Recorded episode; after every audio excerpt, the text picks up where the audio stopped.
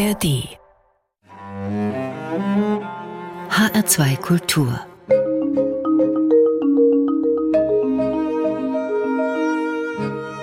Doppelkopf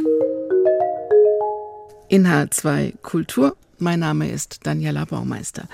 Du bist dumm, aber sieh zu, dass das keiner merkt, sagt ein Vater zum Sohn und der nimmt es als Ansage fürs Leben und strampelt sich ein Leben lang ab. Dieser Sohn ist Christian Redl, einer der bekanntesten und erfolgreichsten Schauspieler in Theater, Film und Fernsehen in Deutschland. Über dieses Leben hat Christian Redl ein Buch geschrieben und dieses Leben hat kein Geländer, so heißt die Biografie. Ich freue mich sehr auf ein Geländer- bzw. barrierefreies Gespräch. Guten Tag, Christian Redl. Guten Tag. Ist 75 ein gutes Alter, ein Leben aufzuschreiben und alles zurückzuerinnern? Ich würde mal sagen, es wird höchste Zeit. man weiß ja nicht, wie viel man da vor sich hat. Ich fühle mich noch ganz gut, aber äh, ich habe auch, ich, mein Erinnerungsvermögen ist zum Glück sehr gut intakt. Also ich, ich kann mich an alles erinnern, mehr oder weniger. Und gerade die sehr frühen Erlebnisse sind mir sehr klar vor Augen. Und ich habe die Zeit genutzt, ja. Sie beginnen dieses Buch mit einem Zitat von Dylan Thomas, To begin with the beginning. Machen Ja. wir das auch. Wann und wie und vor allem warum haben Sie beschlossen, nicht nur zu spielen, sondern auch zu schreiben? Ich wollte das alles mal von außen sehen. Wenn man älter wird, dann fängt man ja irgendwann an, auch so ein bisschen äh, so vor sich hin zu äh, sinnieren und und dann kommen die, dann kommen, dann fliegen so die Gedanken durch den Kopf und man äh, man überlegt sich, was hätte man in seinem Leben vielleicht anders machen sollen oder äh, was hätte man vermeiden müssen oder wo hätte man sich äh, anders verhalten müssen, was auch immer. Also dieses dieses typische, äh, was wäre wenn und und wa- warum habe ich nicht und warum bin ich nicht und warum kann konnte ich nicht und warum war das so und so weiter.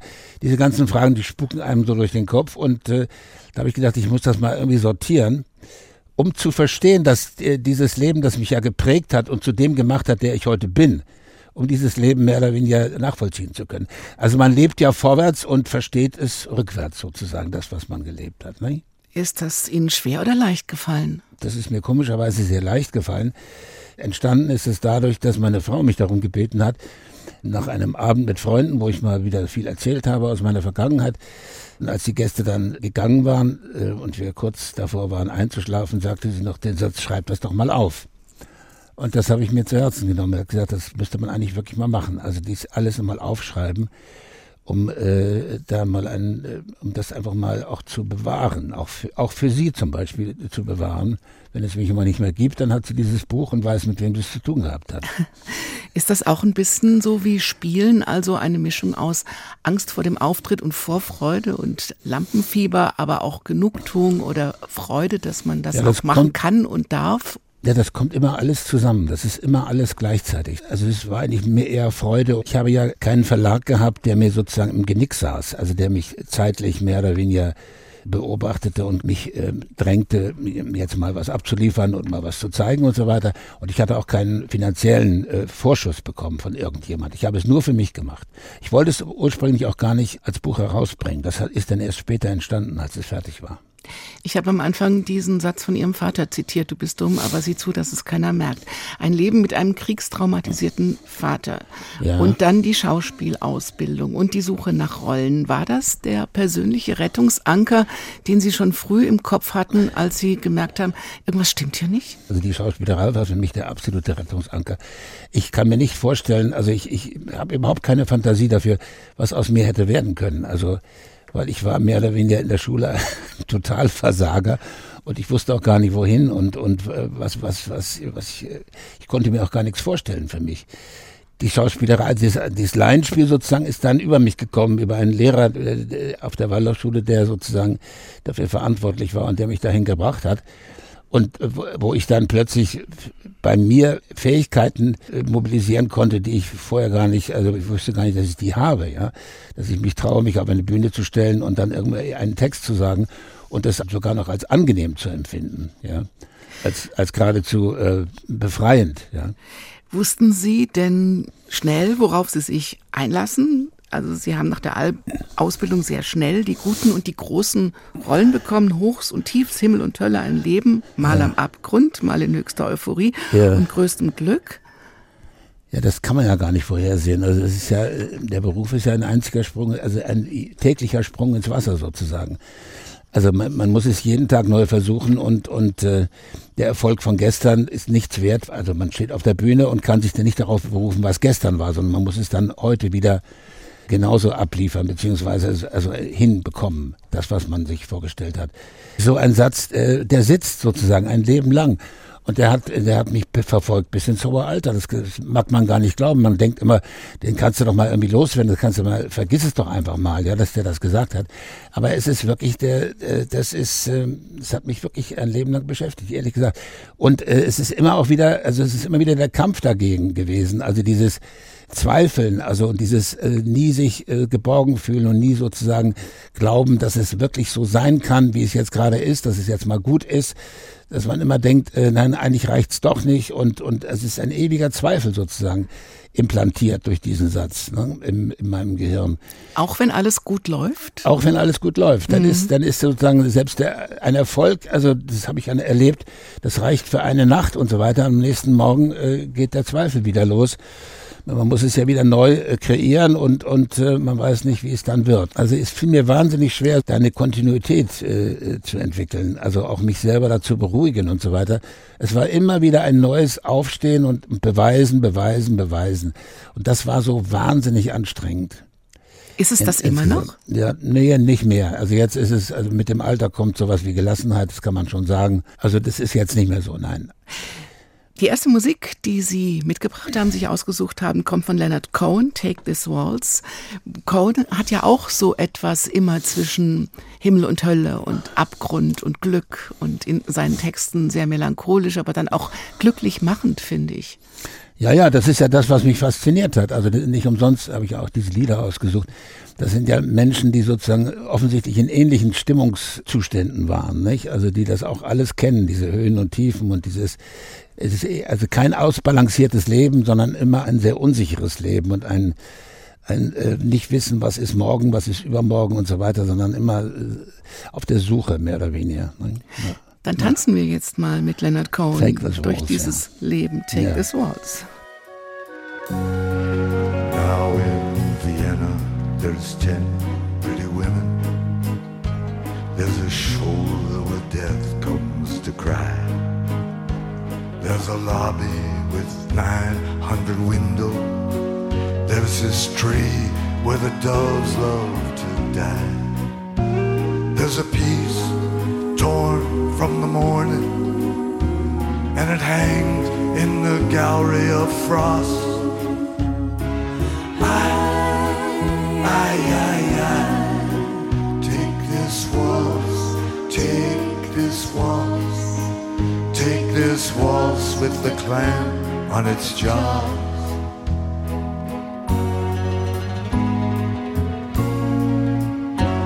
I want you, I want you, I want you on a chair with a dead magazine in that cave at the tip of a lily in some hallway where love's never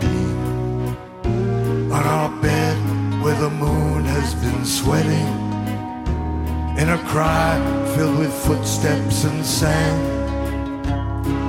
I, I, I, I, take this waltz, take this waltz, take its broken waist in your hand.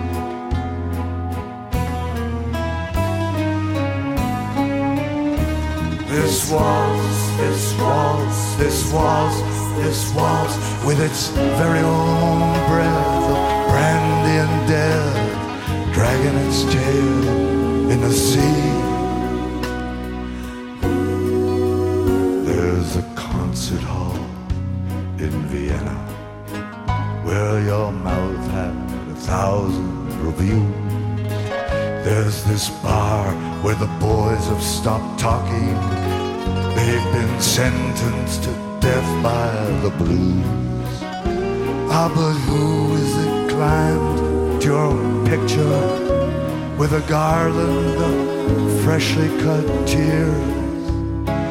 I, I, I, I, take this waltz, take this waltz.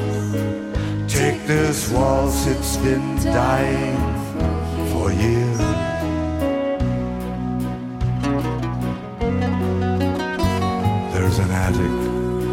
children are playing. But I've got to lie down with you soon. In a dream of Hungarian lanterns, in the mist of some sweet afternoon. And I'll see what you've chained to your sorrow, all your sheep and your lilies of snow. I, I, I, I take this waltz, take this waltz with its I'll never forget you, you know.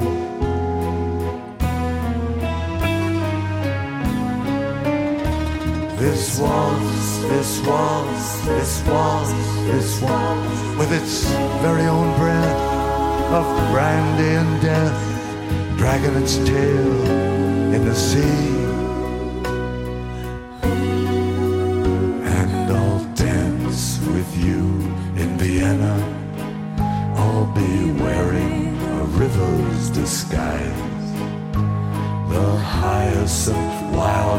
Shoulder, my mouth on the dew of your thighs. And I'll bury my soul in a scrapbook with the photographs there and the moss. And I'll yield to the flood of your beauty, my cheek violin you'll carry me down on your dancing to the pools that you lift on your wrist. Oh, my love, oh, my love, take this waltz, take this waltz, take this waltz now, it's all that there is.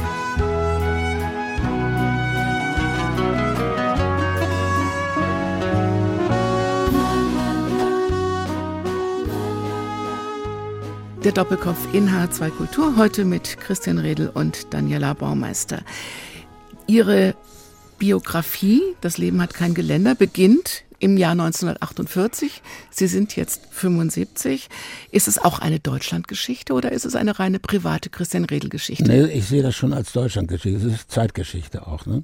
Also ich erzähle aus einer Zeit, 50er, 60er Jahre, äh, das ist ja etwas, äh, wenn man junge Menschen, äh, wenn man jungen Menschen davon erzählt, die machen ganz große Augen und, und äh, glauben gar nicht, was sie da hören. Ja, sie können sich vieles gar nicht vorstellen. In der Art und Weise, wie ich aufgewachsen bin, unter welchen Voraussetzungen und was es heißt, einen, einen Vater zu haben, der kriegstraumatisiert war und in der Schule und, und auch überhaupt am Theater. Äh, wie das sozusagen, also wie, wie autoritär das stattgefunden hat, also wie, wie sehr man da von äh, Intendanten und von Regisseuren mehr oder weniger gescheucht wurde auch, ja, und, und man hatte zu gehorchen und ich weiß nicht was und man musste Sachen erfüllen und, und es ging nicht um Selbstverwirklichung und um Befreiung, sondern es ging darum, äh, dass man bestimmte Sachen äh, einlöste, ja, und, und im Auftrag von irgendwas dann äh, da äh, zustande brachte. Also das war nicht, nicht unbedingt angenehm. Das war immer sehr herausfordernd und unter sehr viel Druck. Speziell die 50er, 60er Jahre, also wo es diese Intendanten eben auch gab, die also teilweise wie Tyrannen herrschten und die, von denen man auch unglaublich abhängig war und, und ein Wort von denen hat genügt und man war arbeitslos. Ja, also das, das, das kann man sich heute gar nicht mehr so vorstellen. Sie haben mit Peter Zadek gearbeitet unter anderem und der fragt Sie, warum bist du so wunderbar? Ja, warum bist Haben Sie da eine ja, Das war Antwort? natürlich eine, eine, eine zynische äh, Frage. Ich, meine, er weiß genau, dass er mich mit diesem Satz sprachlos macht. Das ist ja ganz klar. Ich, ich kann ja nicht sagen, warum ich so wunderbar bin. Das kann ich nicht beantworten. Genauso wie wenn er mich gefragt hat, sag mal, was spielst du da eigentlich? Habe ich das inszeniert? Das ist, das sind so Fragen, um das Gegenüber Schachmatt zu setzen, um, um sozusagen Macht zu demonstrieren. Ne? Sie haben eben schon erwähnt, Sie waren auf der Waldorfschule. Haben Sie da ein Gegenmodell erlebt? Konnten Sie sich da anders entwickeln, anders ausleben, wenigstens für ein paar Momente? Ja, das war schon so. Also die, ich habe die an der Staatsschule, an der sogenannten Staatsschule am Gymnasium war es ja schon so, dass das also das ging ja nur um Autorität und und äh, Ansagen und man hatte zu parieren und die Sachen äh, zu erfüllen. Auf der Waldorfschule war es tatsächlich so, dass die Lehrer diese Distanz, also es gab da nicht diese Distanz zu diesen Lehrern. Bei der, auf der Waldorfschule waren die Lehrer irgendwie menschlicher, sie waren nahbarer, sie haben sich für einen interessiert. Also man konnte sie ansprechen und man konnte sie in ein sehr persönliches Gespräch auch verwickeln und sie haben zugehört. Das war der große Unterschied. Also sie haben sich mehr oder weniger auch gekümmert um einen als Person. Und das kannte ich überhaupt nicht. Also auf der, auf der Staatsschule war man halt nur so ein, äh, einer, einer von vielen, nicht? so irgendeine Nummer, ja, aufstehen, setzen, fünf oder so. Ne? Und Eurythmie und Gartenarbeit helfen? Nein, die helfen nicht. Das ist alles sehr musisch ausgeprägt. Wir haben ja alles Mögliche gemacht. Also Tonarbeiten, gebartigt haben wir, genäht, ja, also und also geschreinert. Und das ist unglaublich. Ja. Und geschmiedet, das gab eine richtige, echte Schmiede da. Man konnte das alles so machen und ausprobieren und, und das, meine, was, ja, ja, was hilft, hilft einem nicht. Nein, aber es ist, das waren schöne Beschäftigungen. Und was haben Sie davon dann später mitgenommen ins Leben? Ich weiß nicht, also davon habe ich nichts mitgenommen. Nee, kann ich jetzt so nicht sagen. Nee. Mhm. Aber Sie schreiben auch sehr viel eben über diese Suche und nach dem Recht wahrgenommen zu werden, weil Ihr Vater Sie offensichtlich nicht wahrnehmen wollte. Ja. Hat es da angefangen mit dem Wahrnehmen und haben Sie da gesehen, es gibt das, wahrgenommen zu werden? Man muss nur gucken, von wem? Das ist mir da, das war durch diesen Deutschlehrer, der diese der das Laienspiel geleitet hat. Da habe ich alles zum ersten Mal das Gefühl gehabt, dass da jemand mich gemeint hat und mich auch wahrgenommen hat und mich vor allem auch gefördert hat. Also mein Vater hat ja das Gegenteil von dem gemacht, was man heute eigentlich macht, wenn man erzieht, dass man sagt, ich muss mein Kind stärkenorientiert äh, groß werden lassen. Ja? Also ich muss, ihm, muss dafür sorgen, dass es selbstbewusst wird, ja, und dass es sich durchsetzt. Das war ja bei mir überhaupt nicht der Fall, weil ich wurde ja als Blödmann behandelt und das war auch, damit war die Sache erledigt. Ich hatte damit selber fertig zu werden. Mhm. Und dann haben Sie Klaus Kinski gesehen. Dann habe ich Klaus Kinski auf einem Foto gesehen, nur allerdings nur auf einem Foto. Und mein Bruder hat mir davon erzählt, der hat ihn original gesehen in, äh, in Marburg, glaube ich, ja, so Studententheater. Und äh, der hat mir davon erzählt und ich habe mir dieses Foto gesehen und hab so war sehr beeindruckt von dem Ausdruck, von dieser expressiven äh, Ausdruck, also dieses Gesicht, was sozusagen da irgendwie irgendwas, der schrie da irgendwas raus, habe ich gedacht, also sowas gibt's ja auch noch, ja, also das ist ja was ganz Tolles und was, also das ist eine Welt, die, die ich noch gar nicht kannte, also ich dachte, das ist ja, vielleicht ist das ja äh, auch für mich was Interessantes, also. Wollten Sie so werden wir, wie er? Ja, das hatte ich schon irgendwie, das, heimliche Sehnsüchte gab's da schon, dass ich dachte, also so, so verrückt müsste man dann werden und, und das, also das war sozusagen also ein Idol, mehr oder weniger mal eine kurze Zeit, ne, wo ich so dachte, also das, wenn man Schauspieler wird, dann muss man also dieses Level erreichen. Was der mit den Leuten macht und so, die Wirkung, die der hat, die wollte ich auch haben. Haben Sie es geschafft? Nö, das weiß ich nicht. Nee. auf, eine, auf, eine, auf meine Weise, äh, ich war ja nie so, so verrückt wie Kinski. Da ich ja als Kind sehr wenig Selbstbewusstsein hatte, war ich äh, selber davon überrascht, wie, wie das Selbstbewusstsein auf der Bühne etwas völlig Normales für mich war, etwas Selbstverständliches. Das kam mir zugelaufen. Das musste ich mir gar nicht holen. Das war dann plötzlich da. Sie sagen auch, Hamlet macht selbstbewusst stark und unbesiegbar. Haben Sie in Hamlet auch eine Rettung gefunden? Ja, Hamlet war ja dann die zweite Aufführung, die ich da gemacht habe an der, an der Waldorfschule und äh, das war nur dieser Moment, wo ich stand auf der Bühne und, und im Saal saßen 600 Leute und plötzlich merkte ich, da, da hören mir 600 Menschen zu. Vorher war das für mich ein Ding der Unmöglichkeit, dass mir überhaupt irgendjemand zuhört. Das war mir, also das gab's gar nicht für mich. Und plötzlich war ich derjenige, der einen ganzen Saal mehr oder weniger zum Schweigen gebracht hat. Das war natürlich für mich eine Sensation, weil ich gedacht habe, das hat ja auch mit Macht zu tun. Mhm. Ne? Dass man plötzlich so spürt, was man selber äh, plötzlich vermag, also wo, wo, wozu man in der Lage ist. Also wie ein Donnerschlag hat mich das natürlich erwischt und und da, wo es in dem Moment wusste ich, das ist, das ist die Möglichkeit, hier aus diesem ganzen Elend rauszukommen, aus dem, dass man sich nicht, äh, nicht irgendwie angesprochen fühlt oder sich äh, wertlos fühlt oder irgendwie als minder bemittelt oder, oder so auch. Hat Ihr Vater das auch gesehen? Mein Vater hat das schon irgendwie gesehen, ja. Er war auch dann irgendwie stolz, war auch natürlich, vor allem war er auch überrascht, weil er hat sich das ja überhaupt nicht vorstellen können, dass ich mich auf die Bühne stelle. Mhm. Das war für ihn eine große Überraschung.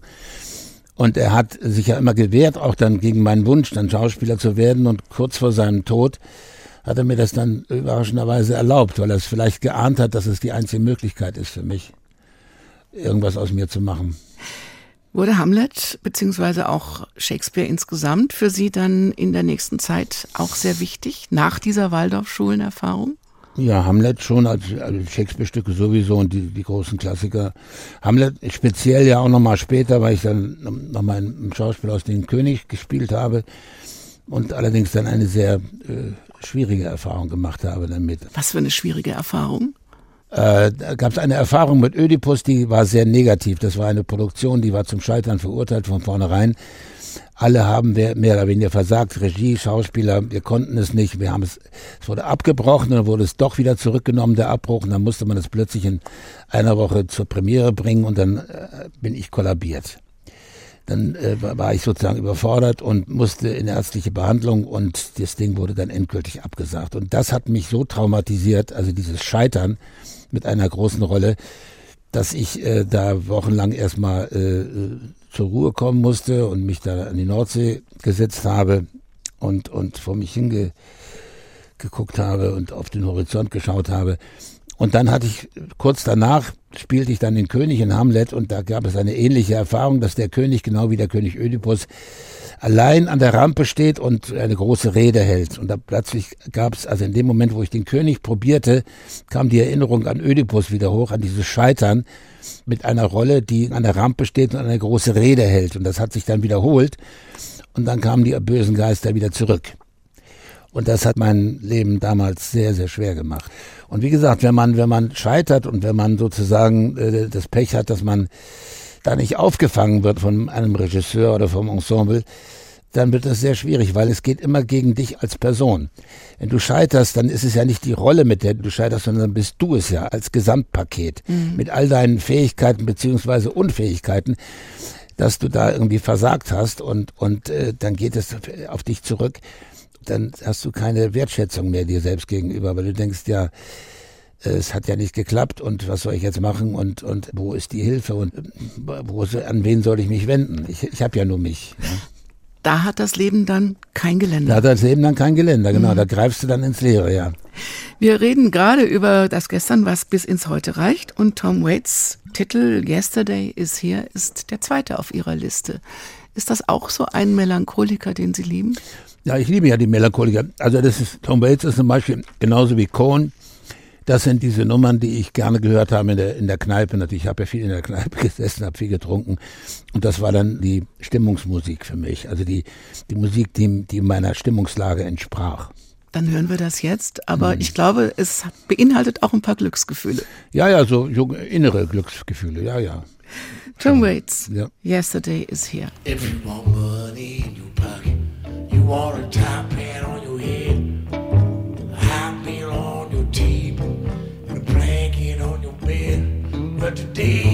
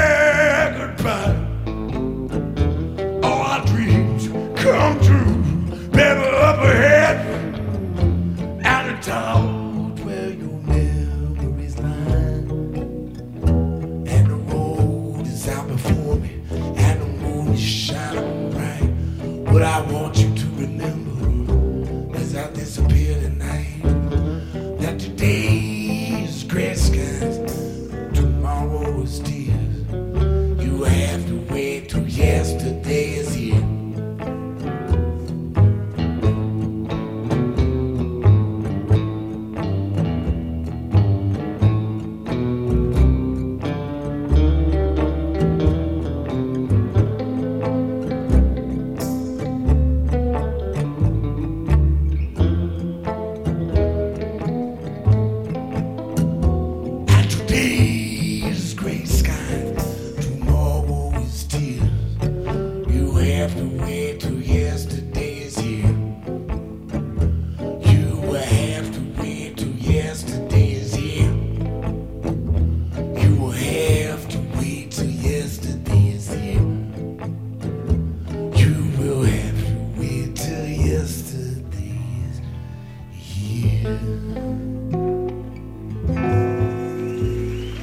Doppelkopf in H2 Kultur. Eben haben wir Tom Waits gehört, Musik, die Christian Redl mitgebracht hat, hier in den Doppelkopf. Mein Name ist Daniela Baumeister.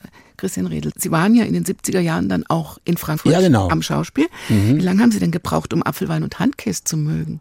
Das ging sofort, das ging gleich los. Ich habe ja auch in Sachsenhausen gewohnt und war dann natürlich auch in diesen Lokalen und das habe ich von, von Anbeginn geliebt. Also das mochte ich sehr. Und das Hessische? Sind Sie damit klargekommen? Ja, das mochte ich auch sehr. Das fand ich sehr niedlich. Ja, der, der, der Dialekt, ja, das mochte ich sehr. Haben Sie die Stadt geliebt, die Bühne geliebt am Schauspiel oder auch die politischen Umstände? Frankfurt war ja sehr bewegt in den 70er Jahren. Naja, das, wir waren ja ein Teil der Bewegung. Wir waren ja ein Mitbestimmungstheater sozusagen. Das war das erste Mal, dass man es versuchte, autoritäre Strukturen sozusagen mal abzuschaffen und, und ein Direktorium einzusetzen, ein Dreierdirektorium und alles, was entschieden wurde, sozusagen über Mitbestimmung zu entscheiden. Das heißt also, dass es immer Versammlungen gab und alles, was zu entscheiden war, Stücke, Besetzungen und Regisseure, dass das abgestimmt wurde mit, mit dem Ensemble. Also, dass, dass man sozusagen ein Recht hatte, da etwas dazu zu sagen und dass dann die Mehrheit die Entscheidungen herbeibrachte. Hat das das Theater verbessert? Für meiner Ansicht nach nicht, weil Kunst kann man nicht mitbestimmen. Kunst ist immer subjektiv. Also du kannst über eine, eine Mitbestimmung kannst du niemanden irgendwie zu einem qualifizierteren Menschen machen wenn du einen Schauspieler siehst und du hast das Gefühl, das ist nix, dann kannst du auch tausendmal auf der Mitbestimmung äh, äh, das besprechen und sozusagen abstimmen. Ich finde den aber gut, ich finde den aber nicht gut. Dann werden so und so viele dafür sein, so und so viele dagegen. Das macht keinen Sinn, weil die subjektive Meinung sozusagen, die bleibt bei mir. Also wenn ich einen Schauspieler so einschätze, dass er bestimmte Sachen nicht spielen kann, dann habe ich diese Meinung und dann nützt mir keine Mitbestimmung, die mir dann sagt, er kann das aber eigentlich doch. Weil da muss ich mich halt entscheiden für oder gegen ihn und dann ist das äh, gelaufen. Also äh, das ist eigentlich ein sehr einsames Geschäft, mehr oder weniger. Also das ist, meiner Ansicht nach ist das nicht mit mitbestimmbar. Heißt das denn, dass man dann doch diese Zadekschen Diktaturen Intendanten und Regisseure braucht? Ja, das ist natürlich jetzt, das wird natürlich schwierig. Klar, das heißt das eigentlich nicht. Klar, man bräuchte die Diktatoren, aber die freundlichen Diktatoren, also die guten Könige, ja die nicht sozusagen ihre Macht ausnutzen, sondern die mit Freundlichkeit und Güte regieren, ja, aber dann trotzdem sagen, was gemacht wird und denen man sich anvertrauen kann. Es geht ja letzten Endes nur darum, eine künstlerische Autorität zu finden. Und wenn das ein, ein Mensch ist, der sozusagen äh, zuhört und, und nicht als Diktator da rumwütet, dann ist alles gut. So sollte es im Grunde sein. Wogegen ich mich nur wehre, ist, dass ein ganzes Ensemble sozusagen über meine Qualität abstimmt. Ja, dass das 30 Leute sagen, der kann das nicht spielen und 20 Leute sagen, der kann das spielen. Das ist Blödsinn. Dann kommt man zu keinem Ergebnis. Unter welchen Regisseuren haben Sie denn besonders gern gespielt? Ja, Zadek war schon interessant. Also das aber Sie haben auch gesagt, er hat Sie manipuliert. Aber ist ja, das auch, sicher. um Höchstleistungen rauszukitzeln? Ja, natürlich, klar. Das ist, das war sein, äh, auf jeden Fall. Ich meine, ich habe ja auch die ganzen großen Kollegen äh, gesehen, also die berühmten, die sehr berühmten Zadek-Schauspieler, Wildgruber und Eva Mattes und so weiter das Phänomen ist ja, alle hatten irgendwie Angst vor ihm. Das ist ganz klar. Also der hat das schon geschafft, dass er sie, wie so ein Zirkusdirektor, der hatte, der hat die alle sozusagen im, im Griff gehabt. Also sie haben alle gemacht, was er wollte. Er hat sich immer durchgesetzt. Aber er war eben auch eine künstlerische Autorität.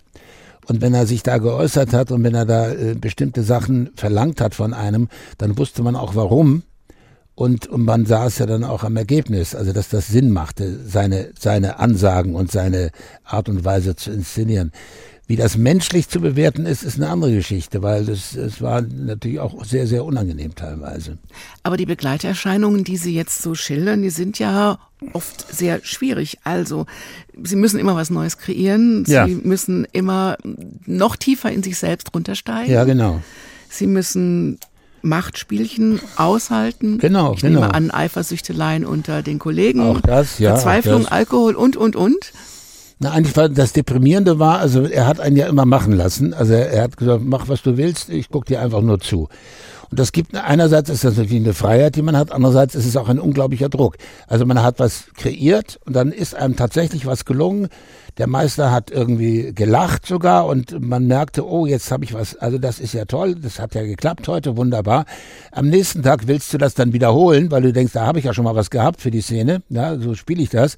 Und in dem Moment, wo du es wiederholt hast, hat er dich unterbrochen, hat gesagt, äh, wieso wiederholst du das denn? Mach doch mal was Neues. Und dieser Stress, jeden Tag etwas Neues zu machen, Das war die eigentliche Anstrengung. Unter welchen Regisseuren war es anders und genauso fruchtbar? Ja, also Dirk Bondi war ein sehr guter Regisseur, der ist auch schon tot. Mit Peimann habe ich sehr früh gearbeitet, aber viele von diesen Leuten sind eben auch sehr neurotisch, ja, sehr unterschiedlich. Warum sind Sie denn eigentlich nochmal auf Frankfurt zurückzukommen, aus Frankfurt weg? Weil ich da mit einem Regisseur gearbeitet habe, mit dem ich sehr gern gearbeitet habe, mit dem Frank-Patrick Steckel, und der ging dann nach Bremen. Und da bin ich ihm gefolgt nach Bremen, weil ich glaubte, dass das ein Regisseur ist, der mich voll und ganz erkannt hat und der mich auch fördern würde, was aber in Bremen nicht der Fall war. Als wir dann in Bremen waren, hat er mich nicht gefördert. Wir haben uns dann später wieder gesehen in Hamburg bei einer Aufführung mit Ulrich Wildgruber, mit Puntila und seinem Knecht Matti van Brecht, wo das sehr gut aufgegangen ist. Eine der besten Aufführungen, an die ich mich erinnern kann. Wenn Sie so jetzt zurückschauen, gibt's mehr sinnvollste Tage des Lebens, mehr glücklichste Tage oder doch mehr kämpfen, um ja, das Geländer wenigstens mal in Sichtweite zu kriegen?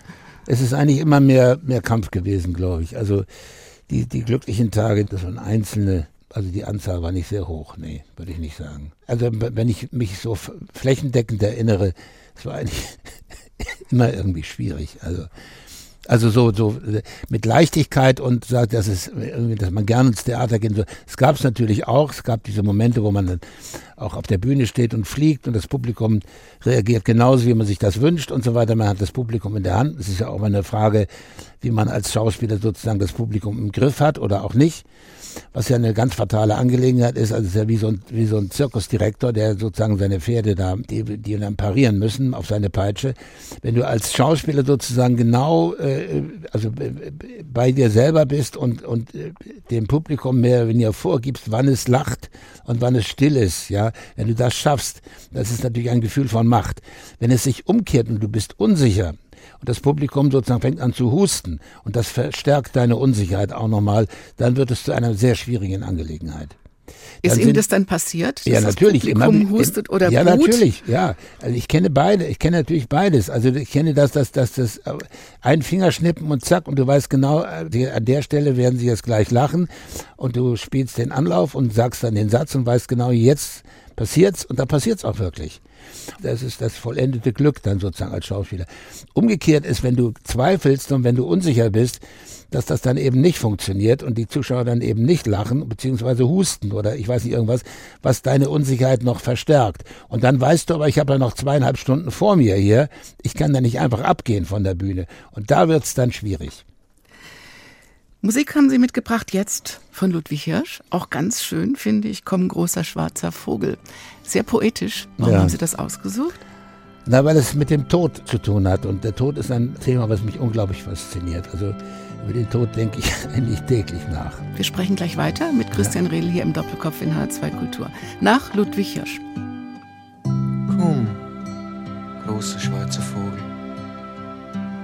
Hilf mir doch. Press deinen feuchten, kalten Schnabel auf meine Wunde, auf meine heiße Stirn. Komm, großer schwarzer Vogel, jetzt war's grad günstig. Die anderen da im Zimmer schlafen fest. Wenn wir ganz leise sein, hört uns die Schwester nicht. Bitte,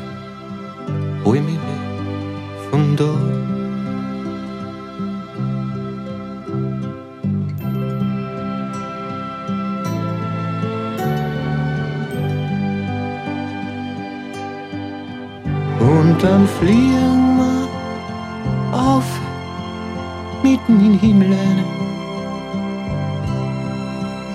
In eine neue Zeit, in eine neue Welt. Und ich werde singen, ich werde lachen, ich werde, das gibt's nicht schreien. Ich werde auf einmal kapieren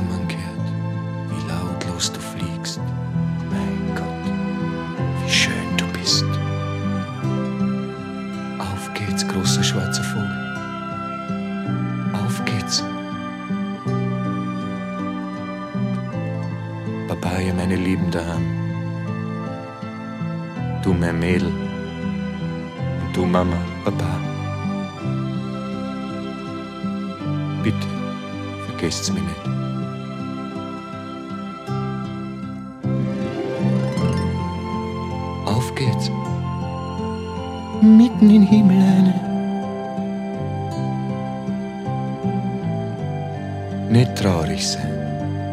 Nein, nein. Es ist kein Grund zum traurig sein. Weil ich werde singen. Ich werde lachen. Ich werde. Das gibt's nicht schreien. Ich werde endlich kapieren. Ich werde glücklich sein. Ich werde singen. Ich werde lachen. Ich werde. Das gibt's nicht schreien. Ich werde endlich kapieren. Ich werde glücklich sein. Ja, ich werde singen. Ich werde lachen. Ich werde. Das gibt's nicht schreien. Ich werde endlich kapieren. Ich werde glücklich sein. Ich werde singen. Ich werde lachen. Ich werde. Das gibt's nicht schreien. Ich werde endlich kapieren. Ich werde endlich glücklich sein.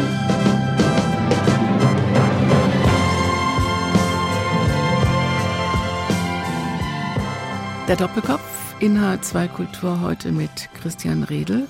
Sie haben alle großen Bühnen in Deutschland G und bespielt. Sie haben die großen Shakespeare-Rollen gespielt, viele deutsche Klassiker unter den größten Regisseuren. Und dann verrutscht das Leben immer wieder, Herr Redl. Warum? Ja, warum, das fragt man sich. Das liegt wohl dann doch an der Kindheit, dass ich, also mir meiner selbst nie wirklich gewiss war. Und das bin ich nie losgeworden, komischerweise. Haben Sie denn die Bühne vom Leben dann auch nicht getrennt? Nee. Nie? Nee, eigentlich nicht. Nee, das, die Bühne war für mich dann das Leben. Nicht? Und, das dann, und die Bühne und die Kneipe vor allem dann. Nicht? Also die, das Trinken, was der Alkohol musste ja dann immer sozusagen, musste, musste, erst, musste beruhigen. Nicht? Musste sozusagen, also dass man irgendwie wieder runterkam und oder, oder sich dann auch wieder in Stimmung brachte und so weiter. Also das war schon fatal. Haben Sie gewusst, dass es fatal ist? Ja, das wusste ich in dem Moment schon. Trotzdem, man lässt es ja dann trotzdem nicht. Also man, ich habe es dann später irgendwann gesehen bei älteren Kollegen, was das in der Wirkung aus, also was das für eine Wirkung hat. Also wenn wenn man als 30-Jähriger betrunken ist, dann hat das ja auch teilweise was Lustiges und was Verwegenes und was Verrücktes, ja.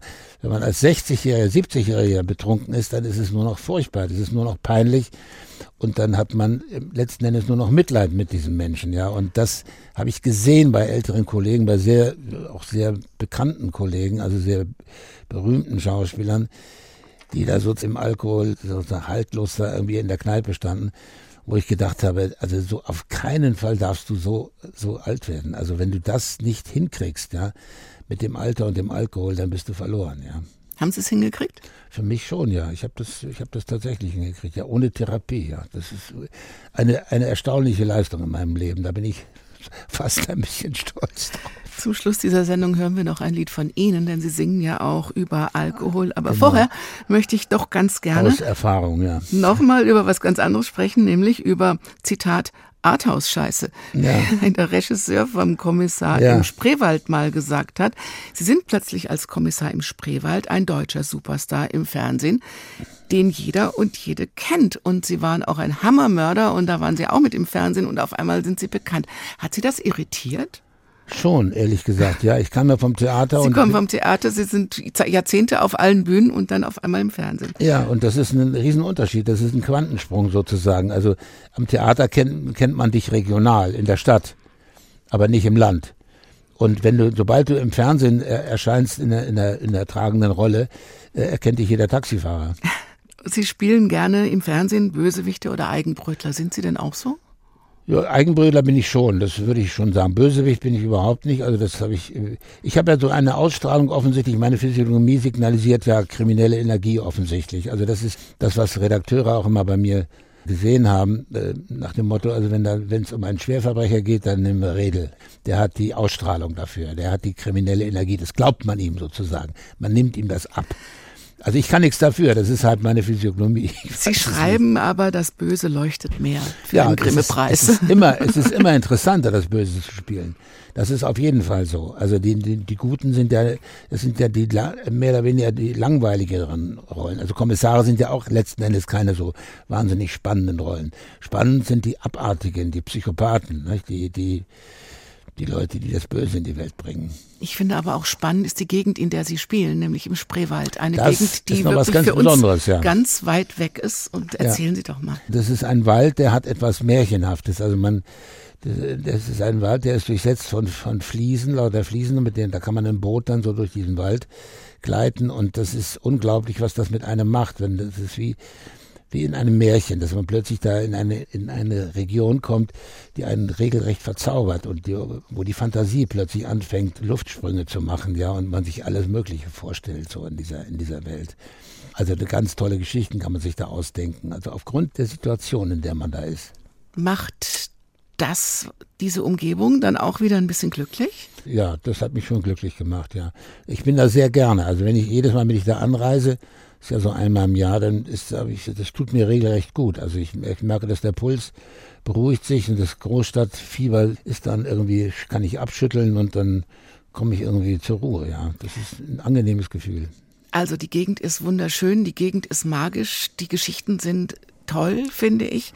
Und am Anfang fand aber Ihr Sender, das ZDF, die Serie gar nicht so gut. Warum Ja, der, der, der Chef von dem Sender, der, der sagte wirklich, auf, also es wurde mir jedenfalls so überliefert, das, was wir da machen, das sei Arthouse-Scheiße. Also das heißt, das will eigentlich kein Mensch sehen. Das ist zu kompliziert und zu schwierig und zu viel Kunst. Das, das war der erste Teil, wurde da vorgeführt und dann wurde das so beurteilt. Eigentlich war das Ding damit begraben. Also es, von, von, wenn es nach dem Chef gegangen wäre, hätte es keine Fortsetzung gegeben. Dadurch, dass wir aber dann eine hohe Quote hatten mit dem, mit dem Teil, konnten wir das fortsetzen. Obwohl der Chef sozusagen der Meinung war, dass das etwas ist, was also viel zu artifiziell und viel zu also abgehoben ist.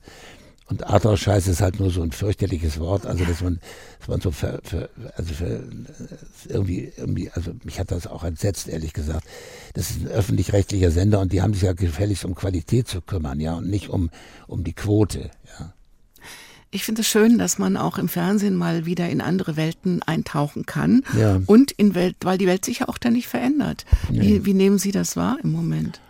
Ja, das ist schwer. Also ich, ich empfinde das ganz, ich empfinde die, also ich glaube, dass die Generation, die jetzt nach mir kommt, also oder nach, was heißt nach mir, also ich bin ja nun relativ schon weit vorangeschritten im Alter, aber ich glaube, dass die, dass das für die jungen Menschen im Moment die Perspektive, das ist, oh, wie soll ich das sagen, das ist sehr belastend.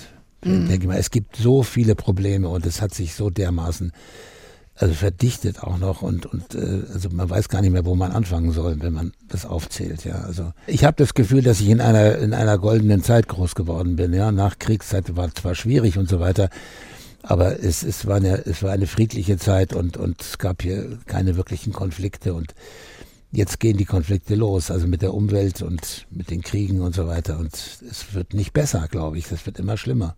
Leider ist das wohl so. Ich weiß auch nicht warum. Sie haben vorhin gesagt, dass der Tod Sie sehr beschäftigt. Hat das auch ja, was im, damit zu tun? Immer schon, nee, damit nicht, nee, direkt. Das ist aber was ganz Grundsätzliches. Das hat mich immer fasziniert, also der, der Tod, was das, was das wohl sein mag. Ich habe immer darüber nachgedacht, was das wohl sein mag, also wie, wie das dann sein wird, wenn man dann nicht mehr da ist. Also was, was von einem übrig bleibt und ob es da noch was da, dahinter, ob es da noch etwas gibt. Ich habe mir oft Gedanken drüber gemacht. Es gibt ja tatsächlich noch eine ganze Menge, auch ein irgendwie neues Leben, nochmal in einer neuen Beziehung. Sie sagen, diese Frau hat mein Leben gerettet. Warum? Ja, das ist schon sehr pathetisch. ich war in einem relativ chaotischen Zustand und so weiter und hatte eine sehr schwierige Beziehung in Berlin mit einer Schauspielerin und war dann irgendwie, irgendwann nach zwölf Jahren haben wir es dann geschafft, uns endlich zu trennen, obwohl wir eigentlich nach einem Jahr schon wussten, dass es, dass es sinnlos ist und wir haben es nicht hin, hinbekommen. Also es war, wenn man so will, eine Strindbergsche Beziehung, so mit fürchterlichen Auseinandersetzungen. Und als das dann endlich durch war und ich war wieder alleine hier in Hamburg, habe ich auch gedacht, so jetzt ist Ruhe jetzt bin ich Anfang 60 und jetzt äh, werde ich mal irgendwie in Würde alt und jetzt äh, ist mal gar nichts mehr. Also jetzt komme ich mal irgendwie mal wieder zu mir zurück und, und beschäftige mich jetzt erstmal nur mit mir. Und ich hatte mir eigentlich gar nichts mehr vorgestellt. Also ich, ich konnte mir auch gar nichts mehr vorstellen, dass das nochmal irgendwie mit einer Beziehung irgendwas wird, mit irgendjemand. Und dann, wie es der Zufall so wollte, habe ich diese Frau eben getroffen eines Abends. Und vom ersten Moment an war es dann, war, war das, äh, war das der Moment, wo ich wusste, das ist es jetzt. Die ist tatsächlich, also die Frau, auf die ich mein Leben lang gewartet habe, ist tatsächlich äh, sozusagen dann auch gekommen. Das heißt auch, dass das Leben ähm, muss man nicht in Jahren zählen, sondern es lebt eben dann einfach mit oder ohne Geländer. Ja, natürlich. Ich lebe die glücklichste Zeit meines Lebens, haben Sie gesagt. Ja, das kann ich äh, mit meiner Frau auf jeden Fall. Also das, mhm. meine besten Jahre waren die 60er, 60 bis 70. Ab 70 wird man dann alt und das ist jetzt bin ich 75 demnächst. Also ab 70 merkt man, dass man älter wird, was nicht einfach ist. Das ist wirklich, also es gibt ja diesen berühmten Satz, alt werden ist nichts für Feiglinge. Das ist absolut wahr. Ja, das, da muss man sich echt, da muss man sich echt konditionieren. Ne? Das muss man aushalten. Nun haben Sie noch was anderes, was Sie machen, nämlich Musik. Ja, das habe ich gemacht. Also das äh, jetzt schreibe ich nur noch. Spiele noch ein bisschen was, drehe noch ein bisschen was und, und äh, mache so Sprechergeschichten und sowas. Ist denn ein Leben, Christian Redl, ein Leben ohne Geländer dann doch erstrebenswert, weil es vielleicht eine Mischung bietet aus Fliegen und freiem Fall? Ja, absolut. Also das haben Sie jetzt, finde ich, sehr schön formuliert. Das ist natürlich, auf jeden Fall ist es das spannendere Leben. Die Alternative wäre ja ein geruhsames Leben, wo sozusagen, wo man sich komplett abgesichert hat und, und äh, also mehr oder weniger schön gepolstert durch die Jahre kommt, ja, abgepolstert, so mehr oder weniger, dass bloß nichts passiert und so weiter. Auch kein Risiko eingeht, gar nichts und so weiter. Das habe ich ja vermieden, mehr oder weniger, beziehungsweise ich konnte es auch gar nicht anders. Also insofern, wenn ich jetzt zurückblicke, denke ich, äh, da bin ich schon auch froh darüber, weil ich, weil ich habe ja viel erlebt. Also insofern ist das dann auch, äh, bin auch reich beschenkt. Und ich, vor allem bin ich ja durchgekommen durch die ganze, es hat mich ja nicht als, als Wrack hinterlassen, dieses Leben, sondern mir geht's ja heute richtig gut. Also ich bin eigentlich in einer sehr heiteren Verfassung, muss ich schon sagen, ja. Ganz erstaunlich. Obwohl ich über Jahre Depressionen hatte, ja. Ich wollte gerade fragen, sind Sie glücklich? Aber das ja, klingt so. Ja, das, im Moment bin ich, bin ich in einer sehr heiteren Verfassung, ja. Also äh, so, melancholisch immer schon, also auch ein bisschen melancholisch angehaucht, aber im Grunde äh, heiter, ja. Also ich bin, äh, ich mache mir keine Sorgen und so. Also ich nehme jetzt jeden Tag, der kommt, als Geschenk und wie viele Tage es auch sein werden, ich weiß es nicht es ist mir auch egal, ehrlich gesagt. Und wir hören Ihre Musik zum Schluss. Ja. Christian Redl singt, wie ich finde, sehr schön. Und da geht es nochmal um Alkohol. Ja, das ist natürlich ein, ein Lebensthema gewesen für mich. Nicht? Also das, ohne Alkohol ging ja gar nichts über ganz viele Jahre. Und äh, Fluch und Segen, würde ich sagen. Also das ist, also einerseits ist es ein unglaublicher Stimulator und er treibt einen zur Höchstleistung, andererseits zieht er einen fürchterlich hinunter. Und manchmal ist es einfach Genuss. Ja, manchmal ist es dann auch nur Genuss, ja. Es war mir ein großes Vergnügen, mit Ihnen zu sprechen. Ich danke Ihnen auch, ja. Zum Thema Genuss. Ja. Wir hören jetzt noch Christian Redel zum Schluss im Doppelkopf. Ich wünsche Ihnen alles Gute und noch viele schöne Momente im ich Leben. Dank, Mit oh ja. oder ohne Geländer. Gut, ich danke Ihnen sehr. Vielen Dank. Die Biografie Das Leben hat kein Geländer ist im Frankfurter Westend Verlag erschienen. Mein Name ist Daniela Baumeister. Machen Sie es gut.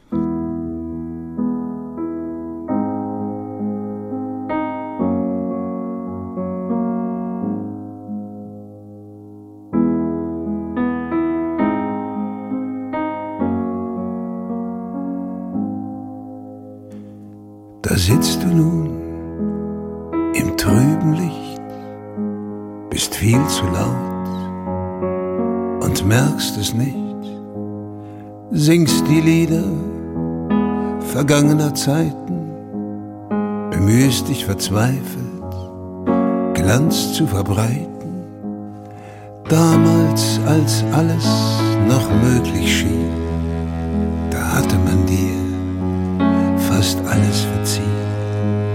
Da hatte die Welt dich freundlich verehrt und dein Leben war damals noch lebenswert. Das alte Gesicht im Spiegel der Bar zeigt nicht den Mann, der du früher warst, die verlorene Zeit, die hinter dir liegt, hat dich endgültig besiegt.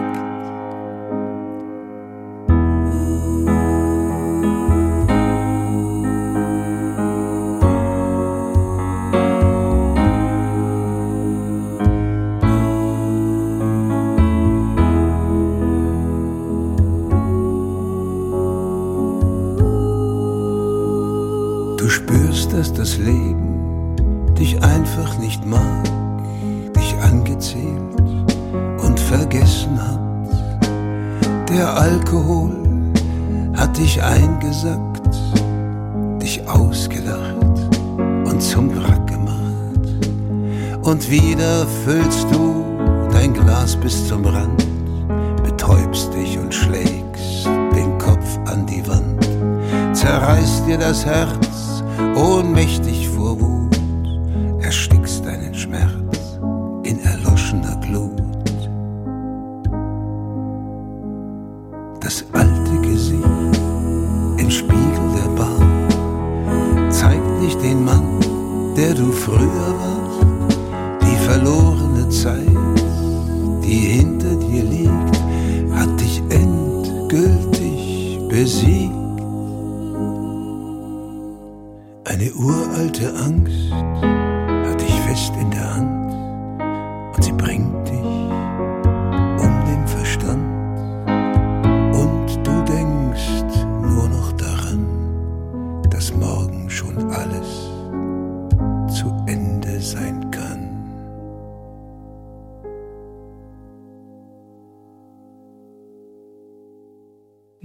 interessante Gespräche mit Menschen, die etwas zu sagen haben, gibt es jederzeit in der App der ARD Audiothek.